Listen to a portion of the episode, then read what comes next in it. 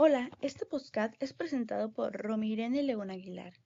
Estudio actualmente en la Universidad Interamericana de Desarrollo en la ciudad de Mérida, Yucatán. Bienvenidos.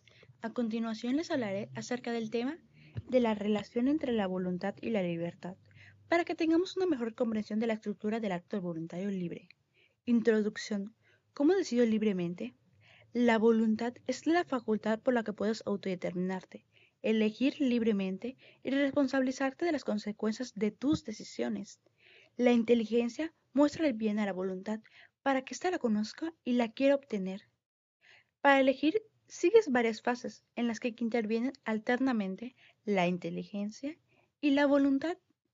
Para optar libremente por un bien que quieres son necesarios dos elementos, pleno conocimiento y pleno consentimiento. Es decir, que algunos actos humanos pueden ser juzgados desde la moral, y para ello deben considerarse tres componentes, el objeto, las circunstancias y el fin.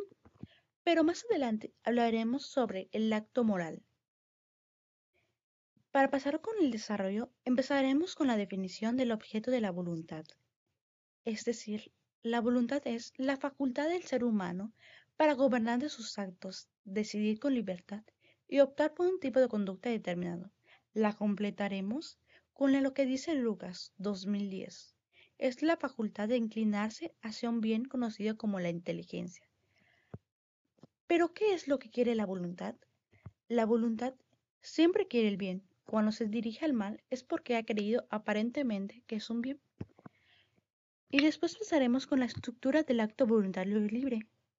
Rojas nos dice, 2004, la esencia de la mejor elección es la satisfacción, cuando se ha elegido, hay gozo, alegría por haber tomado esta alternativa y no otra. La alternativa es el objeto que se elige y la opción es la facultad de elegir. Elementos del acto libre. Para que un acto pueda considerarse libre es necesario los siguientes elementos. Pleno conocimiento o advertencia, que es el primero. Pleno consentimiento o voluntad. Empezaremos con pleno conocimiento o advertencia. Con la inteligencia o la razón, el hombre conoce el objeto que quiere o desea y debe reflexionar si puede o si debe realizar la acción necesaria para conseguirlo. Después el pleno consentimiento voluntad. Una vez que la inteligencia le mostró el bien que quiere alcanzar y la voluntad que tiene hacia él, lo rechaza porque considera que no es beneficioso y por lo tanto no lo desea. Después pasaremos con la moralidad de los actos humanos. De acuerdo con Carmena, 2005, el acto humano moral es aquel que la advertencia no consiste solo en darse cuenta de lo que está haciendo. El acto moral es el que el hombre ejecuta libremente con advertencia de la norma moral.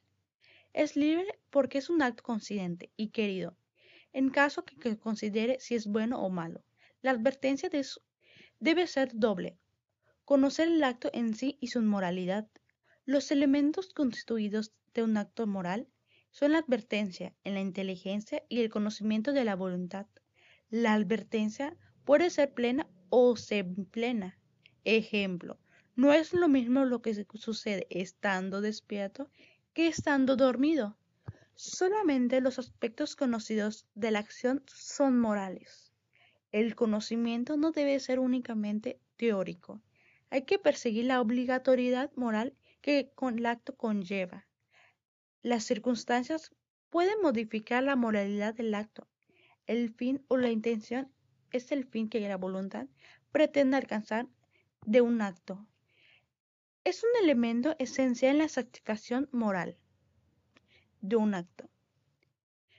El fin no justifica los medios, es decir, no es válido ayudar a alguien con el fin de obtener la fama o quedar bien con alguien. Se brinda ayuda sin buscar una ventaja.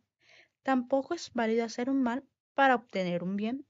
Cuando un acto es indiferente, es el fin el que lo convierte en algo bueno o en algo malo. Ejemplo, pasear, pero con la idea de planear un robo. Un fin bueno nunca podrá convertirse en un malo. Ejemplo, robar al rico para darse a los pobres. Abortar por un bien del matrimonio. Actuar poniendo el placer como fin rompe la jerarquía de los valores. El placer debe ser acompañarse del acto como beneficio secundario, no como un fin en sí mismo. Para que un acto sea moralmente bueno, debe tener un objeto bueno, un fin bueno y las circunstancias buenas. La libertad y la moral. La libertad es el poder radicado en la razón y en la voluntad de obrar o no de obrar, o de hacer esto o aquello, de ejecutar por sí mismo acciones deliberadas. Es la capacidad de autodirigirse según lo radica la razón. La libertad en el hombre es una fuerza de crecimiento y madurez. La libertad alcanza su perfección cuando está dirigida hacia Dios. La libertad implica la posibilidad de elegirse entre el bien y el mal. Es un don que Dios le ha dado al hombre, que ha compartido con él algo que es exclusivo de Dios. La elección del mal y de la desobediencia nos lleva a la esclavitud del pecado. El hombre es libre, pero la libertad no es su último valor. Está regida por la responsabilidad, el deber, etc. El ejercicio de la libertad es una exigencia inseparable de la dignidad de la persona. Para finalizar, concluiré con la conclusión. El hombre es dueño de sus actos solamente intervienen el conocimiento y la voluntad, lo que lo hace responsable de ellos. En este caso es que es posible una valoración moral. Una vez que ha reconocido un bien como bueno, se lo presenta a la voluntad para que elija si lo quiere alcanzar o no.